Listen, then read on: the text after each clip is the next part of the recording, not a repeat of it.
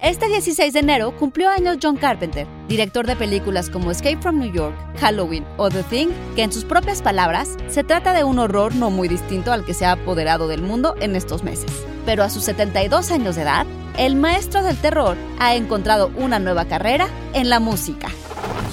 Institute. Masterpiece Your Life.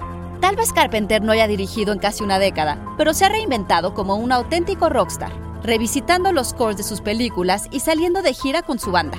En entrevista con GQ, el cineasta confiesa que es mucho más divertido y fácil que hacer cine. Cuando estás dirigiendo una película, el estrés es la constante, dice, y eso no es muy divertido.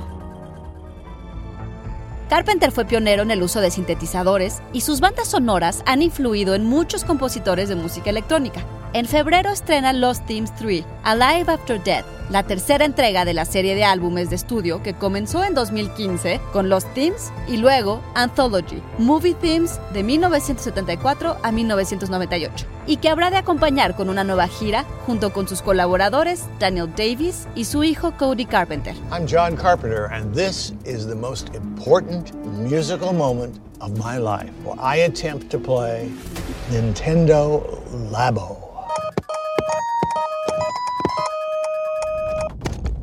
Carpenter confiesa tener una PlayStation 5 y haberse entretenido en el encierro jugando videojuegos como Assassin's Creed Valhalla y Fallout 76, pero que otros como The Last of Us Part 2 ni los ha terminado. ¿No sería fantástico que fuera él quien llevara al cine juegos como The Borderlands del que se declara fan?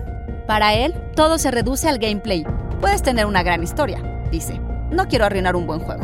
John Antonio Camarillo con información de la entrevista de Larry Fitzmaurice para el portal de GQ. Y grabando desde casa, Ana Goyenechea. Nos escuchamos en la próxima cápsula SAE.